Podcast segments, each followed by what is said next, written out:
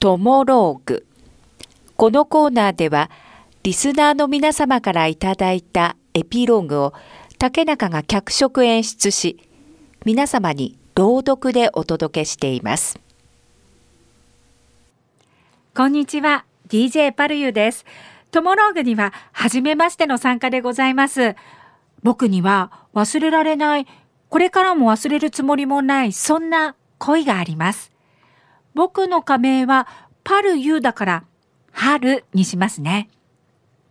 僕は小学生の頃から社会人の序盤まで、とある教会に通っていました。その家族同士の横のつながりは結構強く、夕ご飯に誘ってもらったり、仲間たちと花火をしたり、バドミントンで楽しんだり。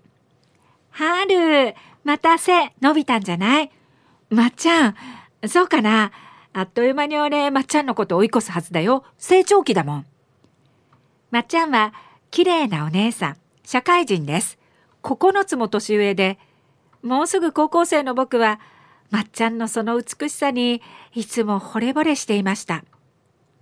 ある日、教会からの帰り道、まっちゃんと僕は一緒になりました。来週5分スピーチ、はるくんがやるんでしょ？うん、そう。この前つっかえちゃったから次は頑張るよ。そうだね。頑張って。はあ、キュンキュンする。まっちゃんからの頑張ってたまらない。そして僕とまっちゃんは偶然を装って自然と毎回一緒に帰るように。まっちゃん、今日も一緒してくれてありがとう。いいえ、こちらこそ。また一緒に帰ろうね。バイバイ。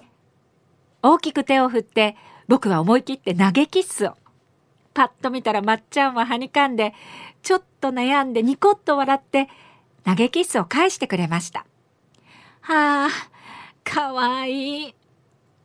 数年後。まっちゃんは車。僕は自転車で教会に通うようになり、一緒に帰ることはなくなって、でもその頃も僕にとってのまっちゃんは綺麗なお姉さんの存在のまま時は過ぎ、5分スピーチの時に演台からまっちゃんを探すなんてこともあって、とにかくまだ憧れていたんです。携帯番号を聞くことさえできないまま。そんなある日。えー、ここで発表があります。マツコが今回、外国宣教班に参加することになったから、今月をもって今通っている教会を離れます。え何？どういうこと？もうまっちゃんと会えなくなるの？愕然としました。おい、はる。お前、真っ青だぞ。どうした？ちょっと帰ります。はる、お帰り。あんたどうしたのその顔？僕は泣きました。自分の部屋でただ泣いて泣いて。そして気づいたんです。僕はまっちゃんのことがただの憧れじゃなくて本当に好きなんだって。そして手紙を書きました。まっちゃんへ。僕は初めて本当に人を好きになりました。幼い頃の軽い好きじゃなくて本気の好きです。たったったったったった。まっちゃんの家だ。ストン。僕はその手紙をまっちゃんの家のポストに入れたんです。翌週。あ、春、これ。そっとまっちゃんが手紙を渡してくれました。僕はいても立ってもいられなくなって、トイレでその手紙を。はるくんへ。心のこもったお手紙ありがとう。はるくんの気持ち、とてもありがたいことだと思うけれど、本当に好きっていうことは、将来を見据えて愛に変えていくことだと私は思うの。私は、そんな風にははるくんには接していないんだよ。僕は唇をぐっと噛んで、まっちゃん、また来週。その日も笑顔で手を振ったんです。手紙を読んでないふりをして。そして僕は社会人となり、まっちゃんのことをほとんど思い出すことがなくなりました。ピロン。俺誰だろう春、まっちゃんが重い病で入院してるみたいなの。嘘だろ？うそして年が明けようとしていたあの日まっちゃんが天国に旅立ったとメールが。涙が止まらなかったな。そして僕はまっちゃんの死を受け入れて今を迎えています。思うんです。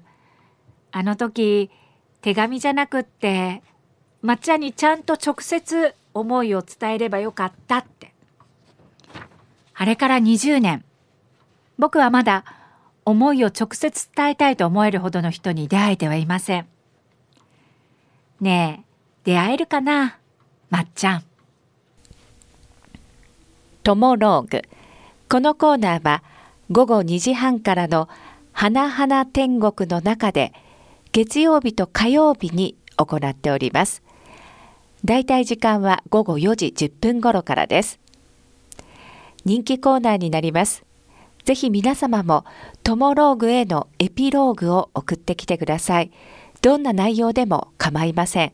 懸命にカタカナでトモローグと書いて投稿をお待ちしております。花店アットマーク r 沖縄 .co.jp です。そしてリアルタイムでも花々天国をお聞きください。またラジコでも聞き直すことができます。